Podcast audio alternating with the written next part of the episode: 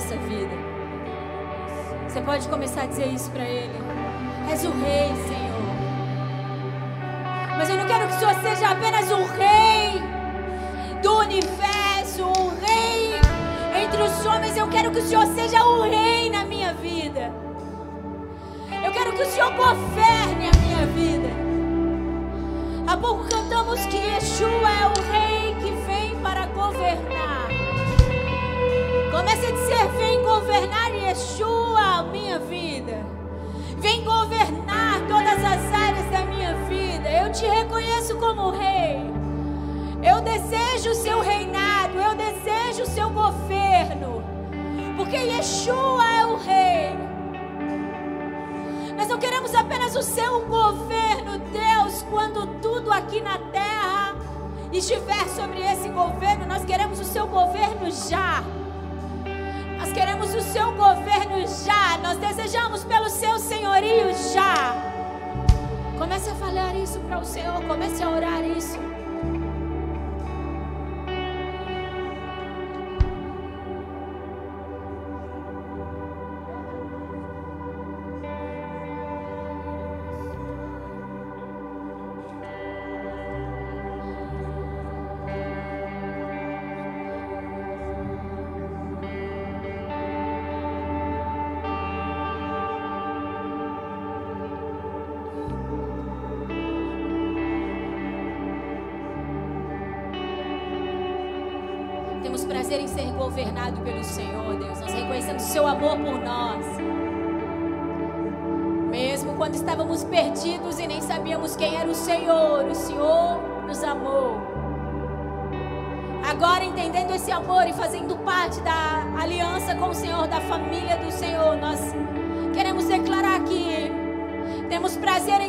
Governados, temos prazer em ter a Sua soberania nas nossas vidas, Deus.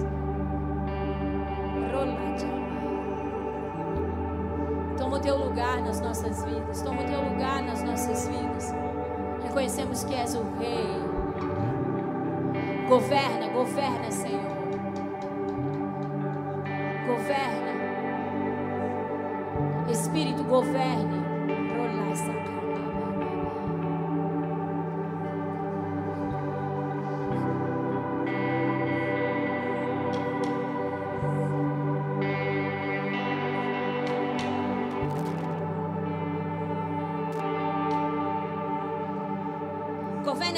Vidas, governe esse ambiente, governe esse culto. Governe todas as coisas. Nós reconhecemos que és o Rei. Declaramos que um trono de adoração está estabelecido aqui para o Senhor. Declaramos que os olhos do nosso coração se voltam totalmente a Ti, Deus. Declaramos o nosso espírito, a nossa alma, todo o nosso interior rendido à realidade de quem o Senhor é. Você que ora em línguas, comece a orar em línguas. Você que não ora em línguas, diga em palavras: sim, o governo desse ambiente é seu, o governo da minha vida é sua. Nós honramos a Sua presença aqui, Senhor. Nós declaramos que a Sua presença, Senhor, a nada se compara. Porque o Senhor não é qualquer Deus. Senhor é o Deus dos deuses. Porque és o Criador dos céus e da terra. Porque sobre a sua voz todas as coisas acontecem. Porque ninguém é tão absoluto como o Senhor.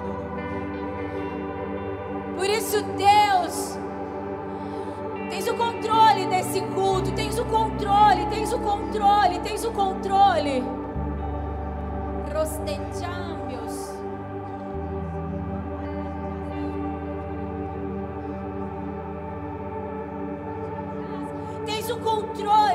O controle da minha vida, tens o controle desse ambiente, Senhor. Rolaste meus. Nós adoramos ao Senhor. Racochaba barularios. Rolasandechas. Feche os seus olhos, erga suas mãos para o alto e não perca tudo que o Espírito do Senhor irá fazer no nosso meio hoje. Tens o controle, Espírito. Coralayan tens o controle, Rei dos Reis e Senhor dos Senhores. Ninguém aqui é maior, ninguém aqui é tão absoluto como o Senhor.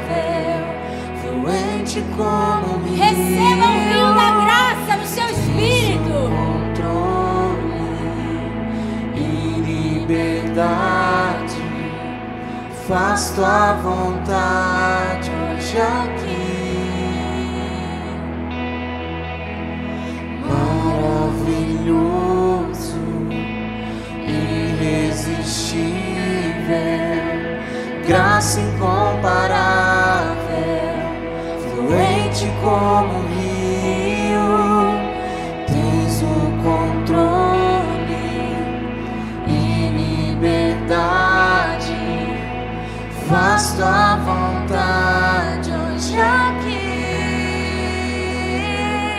nas tuas águas. Nós queremos entrar nas tuas águas.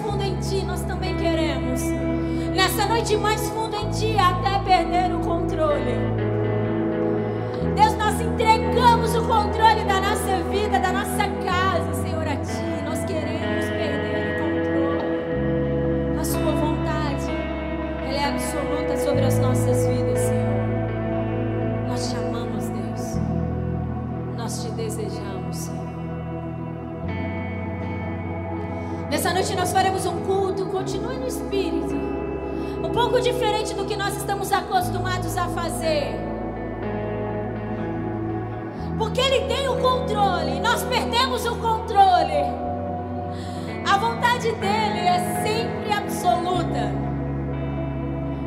Então, talvez hoje, se você é a primeira vez que está aqui, talvez estranhe um pouco. Os que são mais velhos da casa, de vez em quando, o Espírito do Senhor nos conduz a esse formato de culto.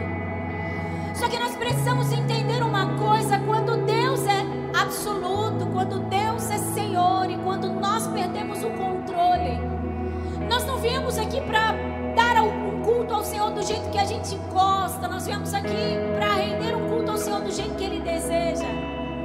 Então hoje o culto nós estaremos trabalhando palavra, adoração, oração, tudo junto. Nós não teremos aquela coisinha organizada, o louvor, a palavra, depois o apelo. Não, não, não. Nós estaremos ministrando um culto ao Senhor. Adoração. Por isso eu quero dizer para você que você tem total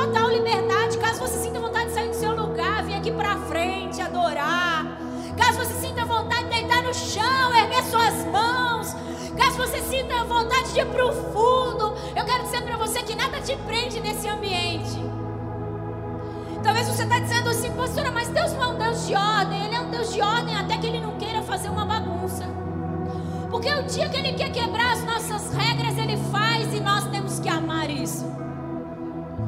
Porque quando eu olho para a vida de Jesus, eu vejo que Jesus quebrou muitas regras daquela época. Deus não quebra princípios, mas regras Ele pode quebrar. Porque as regras elas falam de nós, os princípios falam de Deus, mas as regras falam de nós. Então Deus Deus não, Jesus dentro do contexto judaico ele não poderia curar de sábado, mas Jesus curou. Jesus não podia fazer muitas coisas dentro do contexto judaico, dentro das regras dos judeus, mas Jesus fez. E não é porque Jesus era rebelde, é porque Jesus veio para fazer as coisas do jeito do Pai. Então Jesus disse assim: Eu não faço com meu pai, eu não faço o que. Eu só faço aquilo que eu vejo meu pai fazer. E o Senhor disse: Quero um culto dessa forma, adoração, palavra e por aí vai. Então será desse jeito, tudo bem? Nós vamos manter as luzes dessa forma, tá bom? Pode se sentar agora, eu quero comunicar algo bem rapidinho para você. Para que que eu quero comunicar? Para fundamentar o tempo de adoração e oração que nós vamos fazer daqui a pouquinho. Eu sei que Satanás não está nem um pouco contente com tudo que vai acontecer aqui, que na verdade já está acontecendo. Então eu já quero chamar a sua atenção para algo. Você vai ser tentado a distrair, você vai ser tentado a muitas coisas, inclusive a questionar tudo isso que está acontecendo aqui. Porém, não faça isso. Porém, só recebe aí para você não perder aquilo que o Senhor tem que fazer na sua vida hoje. Tudo bem? Se der sono, o que, que você vai fazer? Vai vir aqui para frente, erguer sua mão dobrar seu joelho, tudo bem? Só não pede o que o Senhor quer ministrar na sua vida hoje. Eu só vou comunicar algo para que nós venhamos a orar. Tudo bem até aqui? Nessa noite eu quero ministrar uma palavra, eu quero trazer, na verdade, um entendimento para vocês. E o tema dessa mensagem é a guerra dos altares. Eu falei em alguns alguns cultos para vocês que nós estaríamos, que eu estaria liberando uma palavra assim, porque isso já está fervilhando ao meu coração já tem um tempo. Continue espírito de oração. Se você ora em línguas, continue orando em línguas. Não perca o que Deus está fazendo aqui. Nós estamos perdendo o controle para Ele. Quem aqui está perdendo o controle para o Espírito de Deus? É tão violento o que Deus deseja fazer nossa, nessa noite. Em nós. É tão poderoso. Que de verdade eu acredito que foge dos nossos entendimentos nós te adoramos por isso, Senhor. Tens o controle de todas as coisas. És o rei que governa todas as coisas. Então quero pedir para você o um máximo de atenção aqui. Tudo bem? Quero declarar mais uma vez: o Senhor reina nesse lugar, Ele tem o controle, por isso você tem total liberdade para adorar ao Senhor. Caso você queira ir ao fundo, às laterais, aqui à frente, se em algum momento Deus ministrar algo ao seu coração, você tem liberdade para vir aqui para frente e fazer aquilo que Deus colocar o seu coração, sem perder a ordem e a decência. Porque a liberdade do Senhor nos dá também muita ordem e muita decência. Louvado seja o nome do Senhor. Há um tempo eu tenho falado para vocês, foca aqui em mim, a respeito dessa palavra, guerra dos altares. Não é mesmo, igreja? Pois é. E eu não não estava ouvindo um vai de Deus, mas aí hoje na verdade, essa semana eu ouvi um Pai de Deus para esse domingo. E aí, desde ontem, eu estou tentando. Já é uma palavra que há um tempo eu estou trabalhando nela e a coisa é tão assim diferente. Eu disse, Deus, como que eu organizo tudo isso? E eu já tenho o hábito de pregar, na verdade, eu já sei mais ou menos como que eu consigo me organizar dentro de uma palavra. E eu fui organizar essa palavra e a coisa não organiza. Porque Deus estava dizendo assim: perca o controle dessa palavra, porque eu estou afim de fazer algo. E aí é muito interessante que o Senhor me deu essa diretriz de estar tá ministrando juntamente com a galera da adoração e a gente fazer isso diferente aqui. E eu quero ministrar então vocês a partir dessa palavra, a guerra dos altares. E se você quiser, e pode abrir aí agora, 1 Reis, capítulo 18. Do 18 em diante nós estaremos lendo.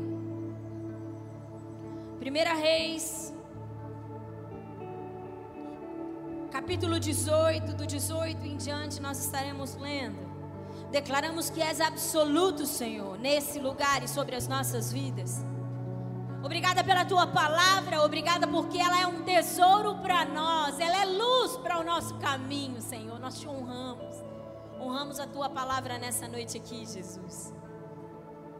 1 Reis 18, do 18 em diante. Vou ler do 17, pode ser, do 17 traz maior entendimento. Diz assim: Quando viu Elias, e ah, antes de eu ler, deixa eu explicar para você o que, que é esse contexto aqui. Aconteceu uma situação assim, na época do rei Acabe e de Jezabel. Quem se lembra de Acabe e Jezabel aí? Na época do reinado de Acabe e de Jezabel, eles serviam a outros deuses. Jezabel servia a Baal, a Aserá. E eles serviam a muitas entidades, a Baal e a Aserá. E, e eles não serviam a Deus.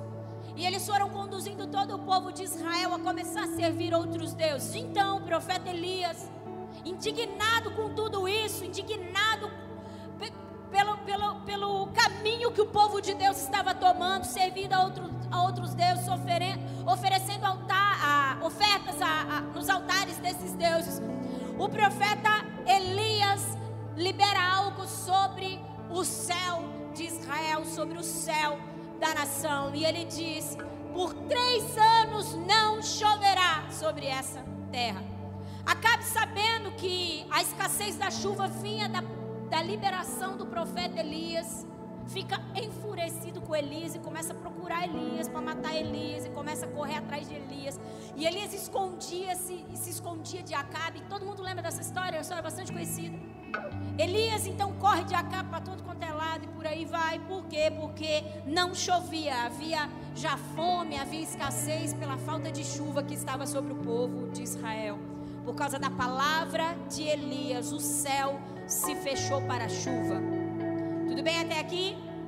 Então, em determinado momento, que é exatamente onde nós vamos ler, Deus visita Elias e diz assim: Ó, faz o seguinte, vai lá, Elias, e diz para Acabe que vai chover. Então, Acabe, para se encontrar com, oh, diz para Acabe que vai chover. E aí então Elias vai até Acabe. E quando Elias se encontra com Acabe, ele diz isso que nós vamos ler agora. Agora vem para o versículo 17. Quando Elias, quando viu Elias, no caso Acabe, disse-lhe: É você mesmo perturbador de Israel. Por que perturbador de Israel? Porque ele, segundo Acabe, ele estava perturbando Israel com a falta da chuva. Versículo 18: Não tenho perturbado Israel, Elias respondeu, mas você e a família do seu pai têm. Vocês abandonaram os mandamentos do Senhor, seguindo-os e seguiram os balaíns. Agora convoque todo o povo de Israel para encontrar-se comigo no Monte Carmelo. E traga os 450 50 profetas de Baal e os 400 profetas de Aserá, que era a divindade feminina da época, que comem a mesa de Jezabel. 20. Acabe convocou então todo o povo, todo o Israel e reuniu os profetas no Monte Carmelo. Elias dirigiu-se dirigiu ao povo e disse: Até quando vocês vão oscilar para um lado e para outro? Se o Senhor é Deus, siga-no. Mas se é Baal, mas se Baal é Deus, sigam-no. O povo, porém, nada respondeu. Disse então Elias: Eu sou o único que restou dos profetas do Senhor, mas Baal tem 450 profetas. Tragam dois novilhos, escolham eles um. Cortem em pedaços e ponham sobre a lenha, mas não acendam fogo. Eu prepararei outro novilho e o colocarei sobre a lenha, e também não acenderei fogo nela. Então, vocês invocarão o nome do seu Deus, e eu invocarei o nome do Senhor. O Deus que responder por meio do fogo, esse é Deus. Então todo o povo disse: O que você disse é bom. Elias disse aos profetas de Baal: Escolham um dos novilhos e preparem no primeiro, visto que vocês são tantos. Clamem pelo nome do seu Deus, mas não acendam fogo. Então pegaram o novilho que lhes foi dado e o prepararam. E clamaram pelo nome de Baal desde amanhã até o meio-dia. Ó oh, Baal, responde-nos! Gritavam e dançavam em volta do altar que havia feito. Mas não houve nenhuma resposta, ninguém respondeu. 27. Ao meio-dia, Elias começou a zombar deles. Gritem mais alto, dizia, já que, já que ele é um Deus. Quem sabe está meditando, ocupado ou viajando. Talvez esteja dormindo e precise ser despertado. Então passaram a gritar ainda mais alto e a ferir-se com a espada, com espadas e lanças, de acordo com o costume deles, até sangrarem. Fazia parte do ritual, né? Isso que eles faziam.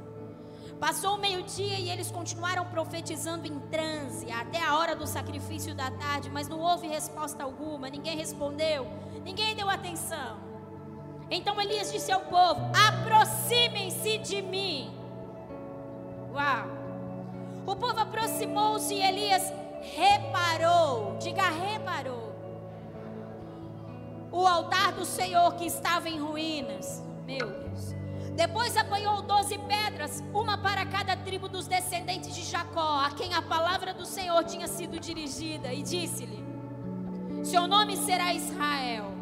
Com as pedras construiu um altar em honra ao nome do Senhor e cavou ao redor do altar, uma vala na qual poderiam ser semeadas duas medidas de sementes. Depois arrumou a lenha, cortou o novilho em pedaços e o pôs sobre a lenha. Então disse, então lhes disse: Encha de água, de água quatro jarras grandes e derramem-na sobre o holocausto e sobre a lenha. Façam novamente, disse ele, e fizeram de novo. Segunda vez que mandaram água. Façam-na pela terceira vez, ordenou ele, e eles o fizeram pela terceira vez. A água escorria do altar, chegando a encher a valeta. A hora do sacrifício, o profeta Elias colocou-se à frente do altar e orou. Ó oh, Senhor, Deus de Abraão, de Isaac e de Israel, que hoje fique conhecido que tu és Deus Israel e que eu sou teu servo e que fiz todas essas coisas por ordem tua. Responde-me, ó Senhor, responde-me para que este povo saiba que tu, ó Senhor, és Deus e que fazes o coração deles voltar para ti. Então o fogo do Senhor caiu, queimou completamente o holocausto, a lenha, as pedras e o chão. Também secou totalmente a água na vala. Quando o povo viu isso, todos caíram prostrados e gritaram: O Senhor é Deus, o Senhor é Deus. Eu não sei o que você já ouviu dessa história, uma história bastante conhecida, que provavelmente você já ouviu muitas pregações a respeito disso. Mas eu quero te chamar a atenção para algo aqui, e o tema da mensagem é a guerra dos altares. Muitas vezes nós ouvimos essa mensagem e quando nós olhamos para ela, talvez ao ler e ao ouvir um pregador falando sobre isso, vem a ideia de que Deus estava ali em uma disputa com Baal e Aserá. Então colocou-se dois altares no Monte Carmelo, porque Deus ia disputar com Baal e com Aserá, para provar que ele era Deus para Baal e para Aserá. Mas eu quero te dizer que se é esse o seu entendimento, o seu entendimento, se um dia você ouviu essa palavra nesse entendimento, está totalmente equivocado, está totalmente errado. Por que, pastora, está totalmente errado? Porque Deus não precisa provar a demônios que Ele é Deus. Porque Deus não precisa provar a Deus nenhum o seu poder. Porque Deus não está em uma disputa de braço com o reino das trevas para saber quem vai ganhar, porque Ele já ganhou. Deus já ganhou. Ele é vencedor invicto em qualquer situação. Todas as entidades e todas as divindades dizem sobre criatura, Deus os criou. Então, pastora, se Deus não estava ali para dizer que Ele era Deus a Baal e a Será, para provar para aqueles deuses que Ele era o Deus que podia governar Israel, o que Deus estava fazendo ali então? Por que Deus mandou o profeta Elias fazer isso? Dois altares. Porque Deus queria trazer o coração de um povo que havia se perdido ao seu lugar de novo. A guerra dos altares não estava no céu ou no reino do Espírito, a guerra dos altares estava dentro do homem. As guerras que acontecem de altares não são entre demônios e Deus, não é entre céus e terra, não é entre céu e inferno, é dentro de nós. Nós conseguimos ver o profeta Elias ressaltando algumas coisas que são muito interessantes e que são chaves para esse entendimento. No versículo 21 ele diz assim: Elias se dirigiu ao povo. E hoje eu quero ser boca de Deus na sua vida e eu me dirijo a você agora. Não como Elias, porque eu não seria ousada para dizer que me dirijo como Elias. Mas como uma serva que é apaixonada pelo Senhor e que escolheu render tudo a Ele, eu me dirijo a você. E faço a mesma pergunta que Elias fez àquele povo: Até quando? Até quando? Até quando vocês vão oscilar de um lado para o outro? Não eram os deuses que estavam oscilando, era o coração do povo que oscilava. Então Elias diz: Até quando vocês vão oscilar de um lado para o outro? Se Deus é Deus, siga-no. Se Baal é Deus, siga ele então. E Elias então chama a atenção do povo para dizer assim: O coração de vocês é dividido. Ora, vocês recorrem ao Deus poderoso, o Senhor de todas as coisas. Ora, vocês recorrem a Baal. E deixa eu te passar uma informação bem rápida, porque nós orar. Sabe por que Elias fechou, cerrou o céu de Israel? Elias fez isso porque Baal era tida como a divindade do trovão, a divindade das águas, o Deus que trazia água para prosperidade nas colheitas. Então, para provar para aquele povo, não para Baal, mas para aquele povo, quem governava todas as coisas, quem de verdade era o Deus da chuva, quem de verdade tinha uma voz, ou tem uma voz como de um trovão. Ele disse assim: tá bom, não vai chover mais. Quero ver Baal dar conta disso. Consegue entender? O coração do povo havia se desviado, o coração do povo, dentro do coração do povo, a vida havia vários altares. Havia uma guerra de altares dentro do coração do povo. Que é mais um entendimento de que a guerra não estava entre os deuses, a guerra estava no coração do povo. Ele diz assim, no versículo 30 e, no versículo 30, ele diz assim: Aproximem-se de mim quando viram que Baal não respondia. Sabe por que Baal não respondia? Porque Baal reconhece quem é Deus. Sabe por que Baal não dava sinal nenhum? Não é porque Baal não estava vendo, não é porque Baal estava dormindo. Não, não, não. É porque ele não podia responder. Nossa. Baal não podia responder porque não tem como. Não tem como Baal responder, não tem como um demônio, não tem como uma divindade responder quando Deus diz: cala-te. Consegue entender?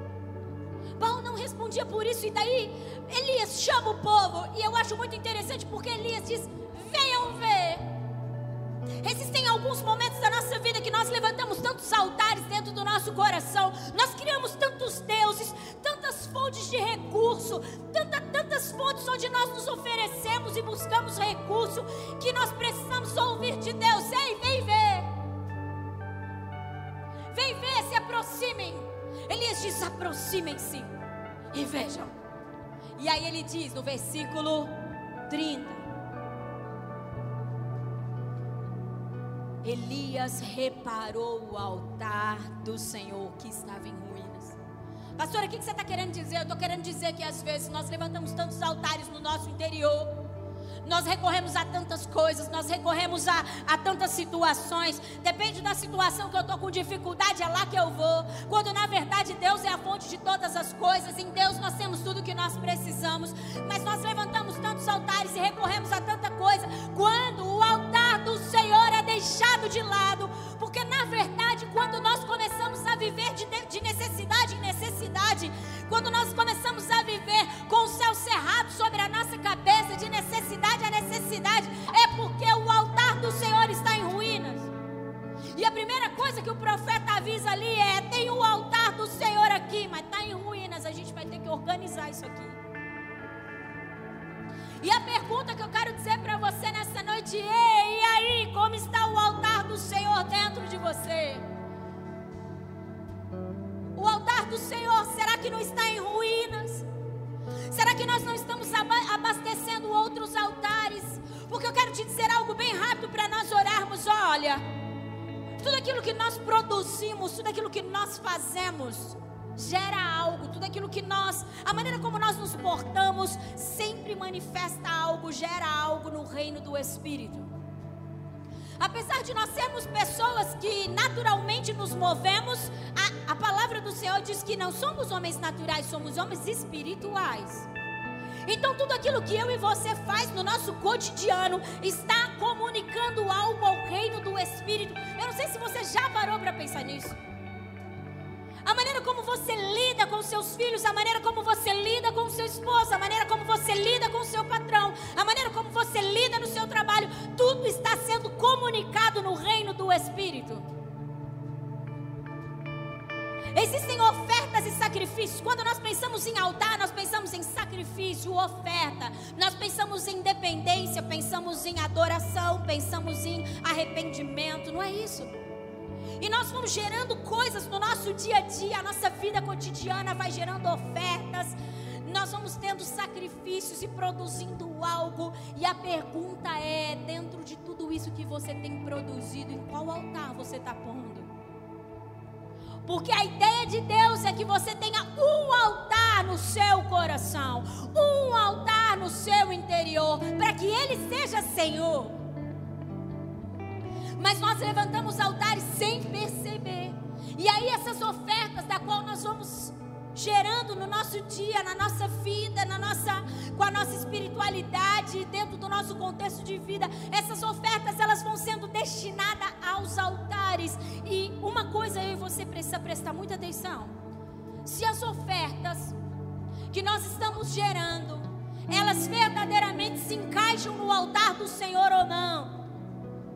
Você pode olhar para a sua vida agora e dizer assim: nossa, todas as coisas que eu faço, as palavras que eu falo, a maneira como eu trato as pessoas, a maneira como eu conduzo a minha vida, são ofertas que eu estou levando a qual altar? Porque no altar de Deus, eu não posso levar nada manco. O altar de Deus não aceita qualquer tipo de oferta. O altar de Deus não aceita oferta contaminada. Então, que tipo de oferta nós estamos conduzindo? Que tipo de oferta nós estamos gerando, levando aos, ao altar do Senhor? E eu quero te dar uma boa notícia, não, uma má notícia agora. Se a sua oferta não encaixa no altar de Deus, ela está indo para algum outro altar. Perdido não está. Quando não adoramos a Deus, adoramos a Satanás. Há muito tempo já ministrei isso aqui, já falei sobre isso aqui.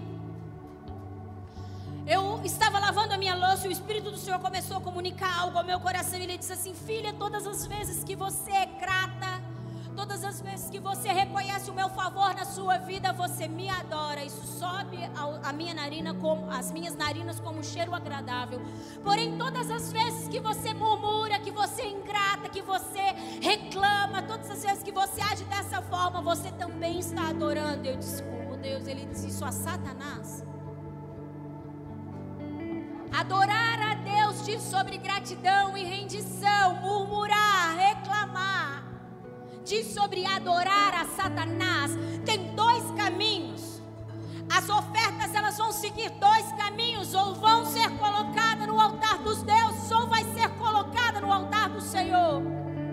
Por isso é tão importante nós agora vasculharmos o nosso coração e ver se tem algum tipo de altar aí que precisa ser destruído. Pastora, como que eu identifico um outro altar dentro do meu coração? Onde está a sua esperança? Onde está quando, a quando o céu é cerrado, onde você recorre? Deus é sua única fonte de busca.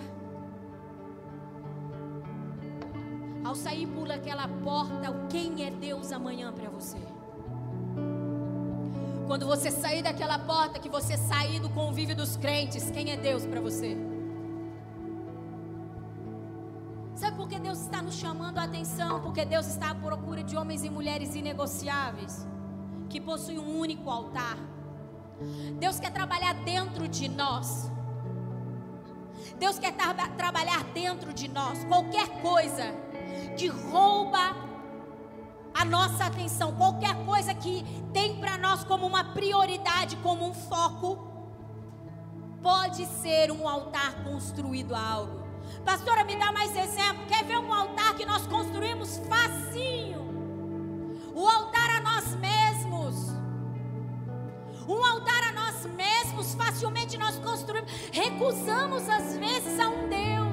Pastora, que loucura que você está falando. Eu passei pelas águas, eu Jesus como meu único e suficiente Salvador, só tenho Ele como Deus. Eu sei que Ele é o caminho, a verdade e a vida, e que sem Ele eu não vou para o Pai. A gente, a gente é bom em recitar esses versículos, não é não?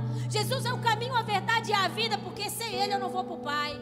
A gente tem na geladeira, a gente tem no carro, a gente tem. Mas quando o céu cerra sobre a sua cabeça, quem é o Deus que você procura? Porque nós. Sabe qual o pior de tudo isso, igreja? Fica feliz aí, nós já estamos organizando a casa. Por muitas vezes, presta atenção que às vezes é isso que está acontecendo com você, mas hoje tudo isso vai cair por terra. Eu não sou tonta, trouxe os meninos aqui que vão destruir e reconstruir. Não é à toa que é reconstrutores. Sabe qual que é qual que é a pegada do negócio? Presta atenção aqui. Às vezes eu e você que estamos aqui todo culto ouvindo a palavra, que às vezes durante a semana vê no YouTube, e que até pega a Bíblia para ler, e que é dizimista e ofertante. Às vezes nós não paramos para pensar o quanto Deus não é Senhor e o centro da nossa vida. Porque nós entramos num automático para viver uma vida evangélica e perdemos, na verdade, o real chamada de Deus. O que, que eu te conto? Israel, aquele povo era um povo bem informado a respeito de Deus. Pensa que eles não eram bem informados, não. Sobre a influência de Acabe e Jezabel, Jezabel homens, homem de autoridade naquela época, eles começaram a servir aos, aos, aos. Quem lembra de Arão? Moisés, quando subiu no monte, fizeram um bezerro de ouro lá, porque afinal de contas, né, gente, a gente precisava de criar um Deus aqui. No caso, o próprio Deus eles queriam criar, não queria criar outro, não. Mas criaram Deus dentro da sua forma, dentro da sua maneira. E aí eu estava dizendo sobre nós criarmos altares dentro de nós. E aí sabe o que acontece? Presta atenção aqui comigo. Fique espírito de oração. Você que ora em línguas, vai orando em língua aí. Deixa de... O Espírito do Senhor está se movendo aqui. O Espírito do Senhor está se movendo aqui. Sabe o que, que acontece muitas vezes que nós fazemos? Não percebemos, mas visitamos todos os altares que estão dentro do nosso interior, para em último recurso buscarmos o altar do Senhor. Às vezes nós visitamos todos os outros altares para depois recorrer ao Senhor. E é onde Elias diz: o altar está abandonado. Porque ficou abandonado, porque não teve a prioridade que deveria ter. Deus deseja ser uma prioridade na sua vida. E não é porque Deus precisa, é porque você precisa que Ele seja uma prioridade. Sabia? Deus não precisa ser servido com a minha adoração e nem com a sua adoração. Ele é Deus o suficiente para isso. 24 horas, não dando cronos, eternamente Ele é servido em adoração. A natureza adora a Deus. Todas as coisas adoram a Deus. Ele não precisa da nossa adoração, mas eu e você precisa adorá-lo. Nós precisamos adorar a Deus. Nós precisamos ter Deus como centro nas nossas vidas. Nós precisamos estar constantemente no altar, constantemente rendendo as nossas vidas, constantemente dependendo dele. Nós precisamos. Muitas vezes e sabe o que é interessante? Presta atenção aqui, nós já vamos morar. Sabe por que cerrou o céu, além de mostrar para o povo que não Baal não era nada? Cerrou o céu para dizer assim para eles: a coisa está errada. A situação de vida de vocês está errada. Eu tenho IGTV, um material, dá uma olhada lá no meu canal se você não viu ainda. Que chama A Maldição é uma Bênção. E talvez se você viu aqui, não disse quanto heresia, heresia. O povo teve o seu coração se voltando ao verdadeiro Deus porque o céu se fechou. Porque Baal não respondeu. Então Deus intervém, trazendo uma maldição sobre o povo para que o povo se despertasse. E às vezes é exatamente isso que está acontecendo com você. O céu está cerrado sobre a sua cabeça porque Deus está dizendo para você: até quando você vai recorrer a tudo menos a mim? Até quando eu serei a sua última opção?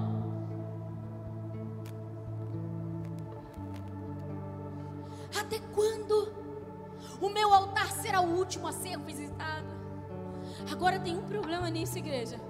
O Deus do qual nós servimos, o que é Criador dos céus e da terra, ele não tem alianças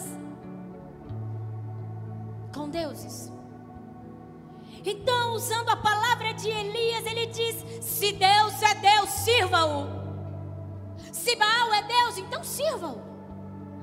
Mas não é possível servir a dois deuses, porque Deus é inegociável. Se você é alguém que negocia, Deus é inegociável. Ele não pode ser Deus da sua vida e você ter outros deuses. Por isso, os altares que nós levantamos dentro do nosso coração, os caminhos que nós tomamos para recorrer a outras situações, precisam ser totalmente destruídos. Pastora, que tipo de altar eu levanto? Um altar, esse é o pior, o altar de mim mesmo. A minha vontade, o evangelho do meu jeito. Deus fala comigo do meu jeito, tudo é do meu jeito. Eu acho isso, eu penso isso. Eu, eu não acho nada. Eu, eu não penso nada, eu penso que eu devo obedecer. Vocês entendeu isso? Davi entendeu isso? Eles declararam assim: o sacrifício que agrada a Deus novilho, não é carne, não é sangue derramado, porque Jesus já fez. O que agrada a Deus é a obediência. O sacrifício que precisa ser depositado no altar é a obediência de um povo que, mesmo sem entender, se rende. Sabe como eu vim para ministrar essa palavra para vocês? Com um texto. Sabe o que nós sabemos que vai acontecer aqui? Nada, não sabemos temos uma expectativa no Senhor. Estamos entendendo algo no nosso espírito e nos disponibilizando. Porque Ele mandou e nós, como homens e mulheres que amamos, obedecemos. Eu não preciso entender, porque Ele é Senhor e eu sou serva. Mas por muitas vezes, porque temos um altar a nós mesmos levantados no nosso interior, eu busco que Deus tem que me explicar, Deus tem que me falar, como se Ele fosse o nosso servo e nós fôssemos o seu Senhor. Porque se Deus não for claro, eu não faço. Porque obedecemos pastores de si mesmo, Judas disse.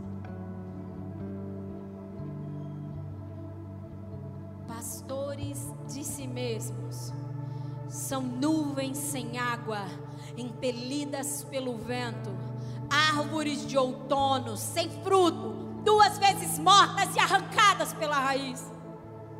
Homens que levantam altares a si mesmo, que querem estar no governo das suas vidas, que são Deus de si mesmo, que pastoreiam a si mesmo, são nuvens árvores de outono. Sabe uma árvore de outono? Como que é uma árvore de outono? Pelada, árvore seca, horrorosa. E elas serão arrancadas pela raiz, ou seja, nada nutre ela.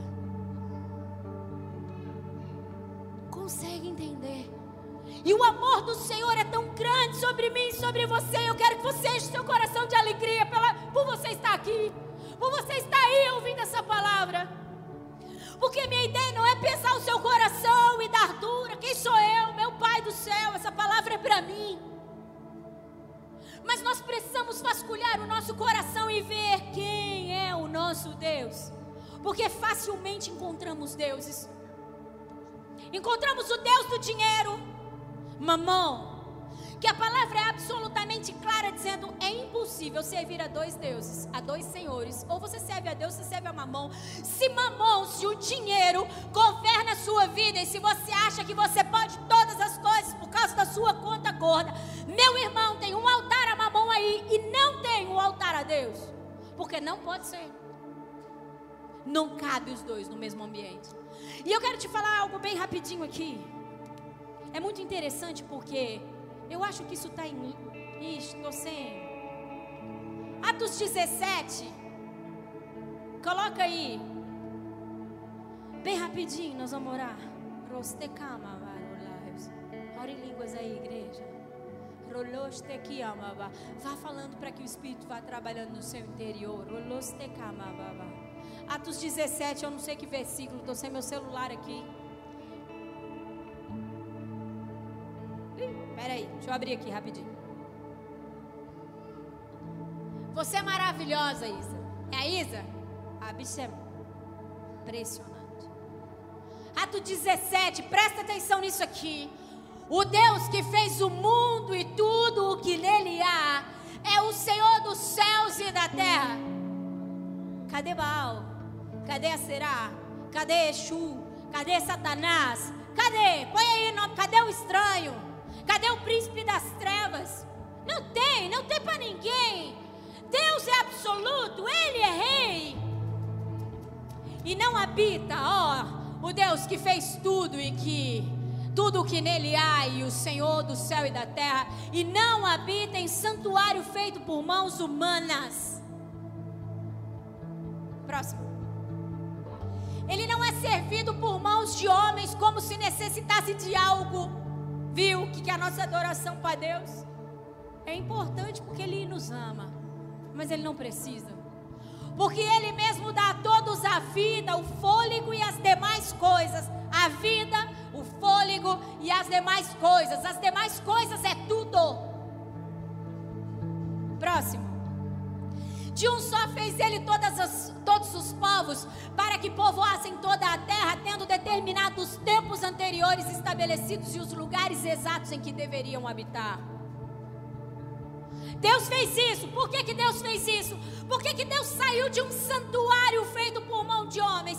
Por que, que Deus não habita nesse salão se eu e você não estiver aqui? Por isso que nós vamos ler agora. Deus escolheu sair de um templo, de um santuário feito por mão de homens, para habitar dentro do santuário que é você. Para isso, Ele fez isso para que os homens o. Ha. Deus nos deseja. E talvez, tateando, não estou enxergando aonde Yeshua está, mas eu o buscarei mesmo que eu não veja aonde está, existe um altar de dependência e de adoração, e eu o procurarei dentro do meu interior até que eu o encontre. E mesmo que tateando, pudessem encontrá-lo, embora não esteja longe de cada um de nós. Por que eu e você às vezes não encontram o Senhor? Sabe por que às vezes nós temos aquela famosa frase: onde Deus está? Sabe por que às vezes nós nos perdemos de Deus? Porque nós estamos no altar errado. Estamos buscando Deus em outros altares. Aquele povo, o povo de Israel, buscava Deus no altar de Baal, buscava Deus no altar de Aserá. Eles não encontraram Deus ali, então Elias o chama. O altar do Deus que é soberano está em ruínas. Vamos organizar as coisas aqui para que ele venha. Nós só precisamos destruir os outros altares, organizar o altar para ele e deixar que ele venha porque ele não dorme. Porque os seus ouvidos não estão tapados, porque os seus olhos não estão fechados, porque ele ouve o clamor do seu povo. Mesmo que tateando, nós podemos encontrá-lo. E quando nós irmos tateando a Ele, e quando nós o encontrarmos, os nossos olhos se abrirão e nós entenderemos o que é Deus, quem é Deus, e então nada mais virá nos parar. Então, as feridas que acontecem na comunidade não irão nos parar. Então, as adversidades, as picuinhas, as dificuldades não irão mais nos parar, porque encontramos o altar do Senhor, porque encontramos Yeshua, porque os olhos do nosso coração se abriu. Eu convido a você a se colocar de pé nesse momento. Vamos orar sobre tudo isso. Eu entendo no meu espírito que nós precisamos começar nos arrependendo. Eu entendo que nós precisamos nos arrepender. Eu acho que é o momento de nós darmos uma vasculhada agora no nosso interior para ver que tipo de altar tem aí. Talvez vários altares, então nós estaremos destronando e destruindo esses altares agora. Nós fazermos isso. Eu quero convidar você a conduzir dessa forma. E nós vamos direcionando conforme a necessidade, conforme aquilo que o Espírito vai dizendo. Eu falei então sobre quantas vezes eu e você visita quantas vezes eu e você visita o Espírito, eu tenho certeza que clareou para você quais são os altares que você busca antes do altar do Senhor. E talvez você nunca buscou o altar do Senhor porque você viu que não existe uma dependência, não existe na verdade um relacionamento entre você e o Senhor. Tudo bem se isso acontece com você, porque hoje um altar a Deus soberano, criador dos céus e da terra será edificado no seu interior. Não tem problema se não existe um altar ainda a Ele, mas hoje, se você desejar, Ele irá estabelecer e erguer esse altar. Nesse momento eu convido você a começar a pedir perdão e a pedir luz e auxílio no seu interior, aonde você deposita a sua fé, aonde você gasta suas energias, as suas ofertas diárias estão sendo colocadas em quais altares? Quando o céu se fecha sobre a sua cabeça, aonde você vai? Quais são os sacrifícios que você rende a esses altares? Comece a falar com o Senhor.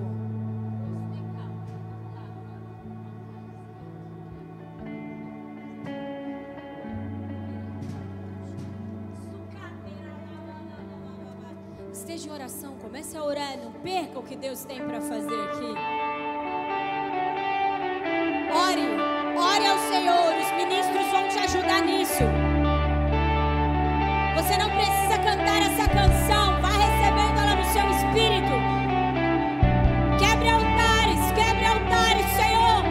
Haja um mover no reino do Espírito agora, Senhor. Que anjos do Senhor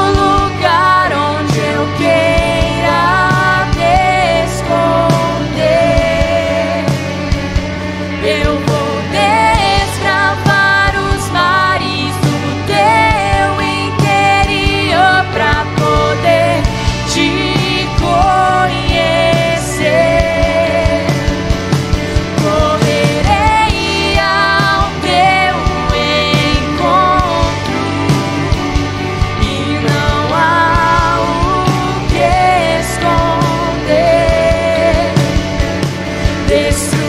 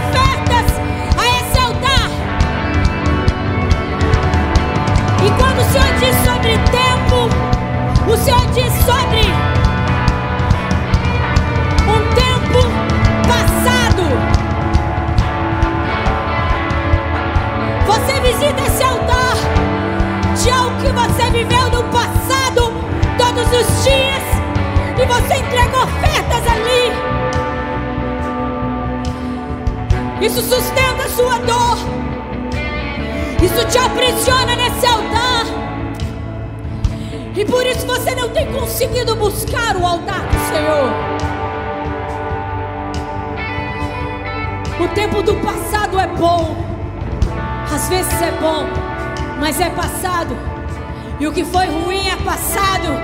Nós não podemos nos render ao altar do tempo. Nós não podemos ser um povo que fica preso ao tempo. Nós precisamos ser um povo que caminha. Porque o reino de Deus é um reino cíclico. Porque o reino de Deus é um reino de estações. O que passou de bom passou. O que foi de ruim passou. Não gaste a sua força. Sacrifícios ao passado.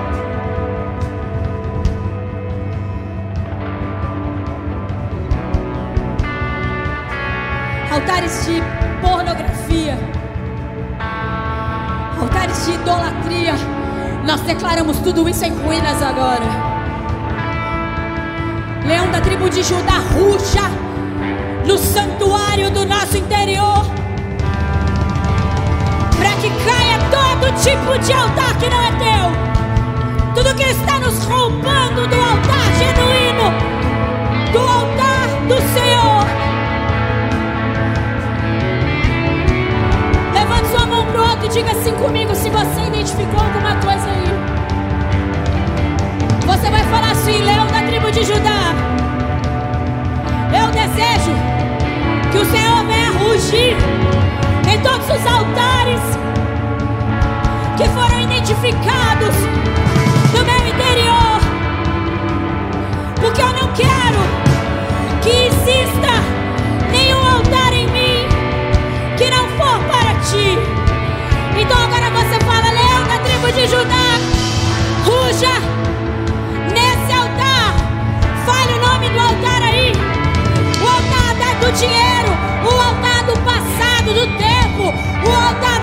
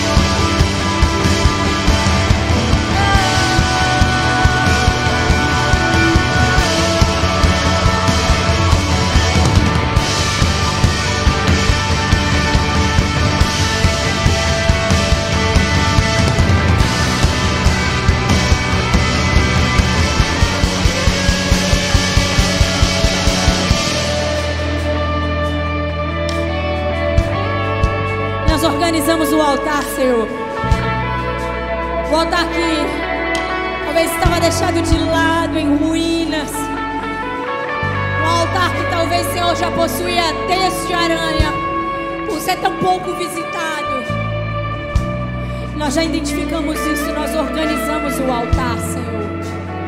Nós organizamos o altar, Senhor. Romanos capítulo 12, versículo 1 diz assim: Portanto, irmãos, eu rogo pelas misericórdias de Deus que se ofereçam em sacrifício vivo, santo e agradável a Deus. Este é o culto racional de vocês, um sacrifício santo e agradável a Deus. Já que a gente já destruiu outros altares, já que a gente já colocou em ordem o altar do Senhor, que talvez já estava até em ruínas. Vamos pedir para que Ele faça como fez no Monte Carmelo. Ei! Vamos pedir para que Ele visite o altar.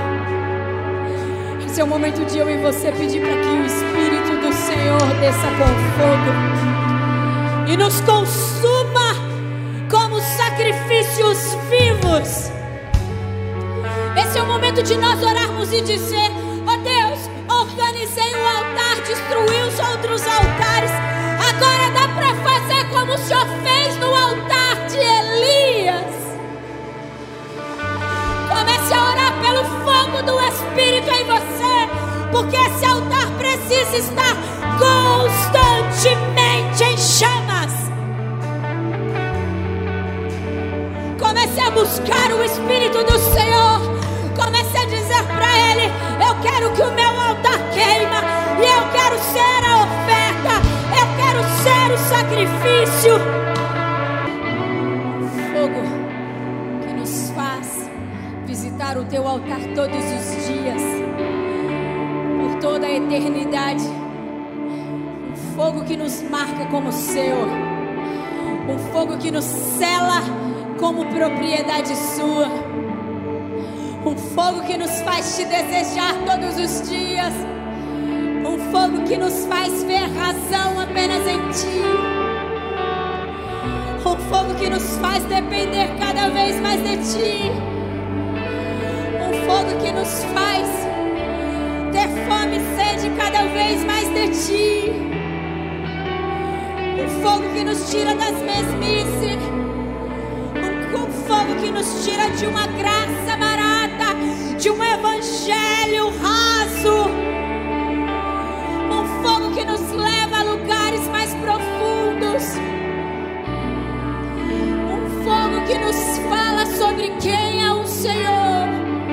A nossa escolha, levante sua mão pro alto e diga assim: Senhor, a minha escolha é ser o sacrifício nesse altar. Me faz queimar libera fogo para sempre sobre mim, sobre esse altar. Diga, Senhor, eu nunca mais quero visitar outros altares. Eu nunca mais quero entregar ofertas e sacrifícios em outros altares. Mas eu quero me entregar por inteiro, por inteiro, Diga por inteiro, Senhor a minha casa, a minha família, os meus filhos, os meus bens, as minhas finanças, os meus sentimentos, os meus pensamentos. Diga por inteiro, Senhor, eu quero me entregar ao teu altar como sacrifício vivo. Essa é a minha escolha, Senhor. Diga, essa é a minha escolha, Senhor.